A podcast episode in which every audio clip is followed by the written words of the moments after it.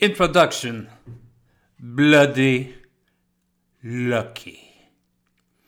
I've lost count of the number of times people come to me after a speaking engagement and tell me how lucky I am. Lucky to be in this business, lucky to have books in print, lucky to appear in so many medias. Listening to them, it's obvious that they think I had it easy. They don't know about the many years when I doubted. They don't know about the many days I thought about giving up. They don't know how much I had to borrow before my career was finally viable. They don't know what luck really is. We'll be talking about luck in this book, not of hazard or probabilities, because there are always certain people who gain success in their, uh, in their businesses, careers, or in love. This phenomenon that results in envy and jealousy from those who are considered less lucky is the same phenomenon that permits those lucky people to live each day happily. For many, the population is divided into two groups the fortunate and the less fortunate. The former lead happy lives, whereas the latter live paycheck to paycheck. The former excel at jobs where they work to actualize their potential, while the latter stagnate at dead end jobs.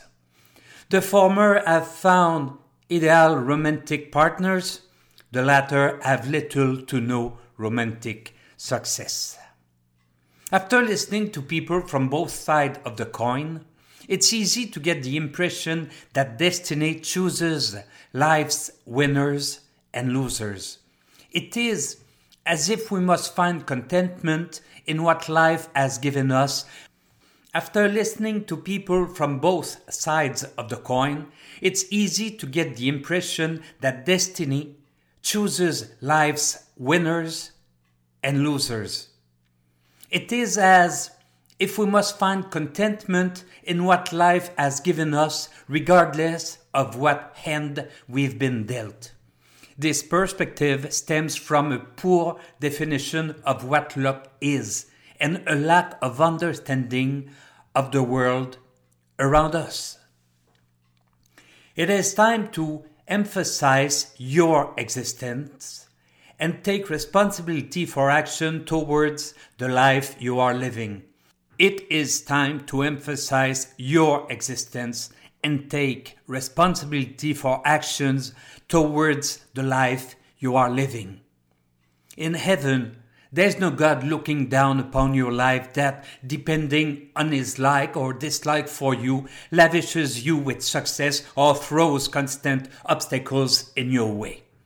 It makes no difference whether a black cat crosses your path on the way to work, and you need not wear a protective amulet for fear of losing your good fortune. By believing that chance is thanks or no thanks to a god, a black cat crossing your path, or the loss of a trinket, you relinquish chance to external sources and shun responsibility for your own luck. However, chance is not a twist of fate. Luck is simply a character trait that allows you to benefit from fate. You can immediately, if you wish, become more fortunate. Researchers have conducted decade long scientific studies to try to understand what distinguishes the fortunate and the misfortunate. The results are clear. You can become luckier. You just need to acquire six new life changing habits. This book opens on a good note.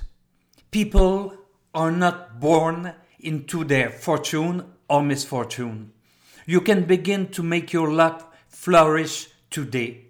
Cease to rely on destiny and take control of realizing your dreams starting today. Make your own chains.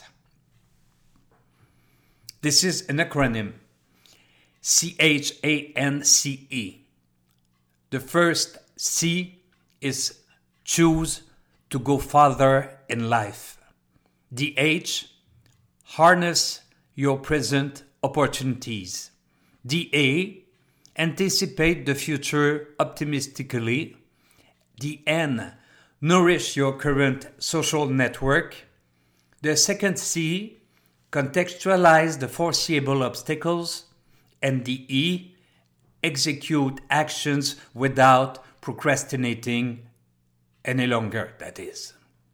What I'm proposing is challenging but effective. You can become luckier and actualize your potential. You have the ability to have more chance and success in business, life, and matters of love. It's within your reach, but you must treat it as you would another training regimen.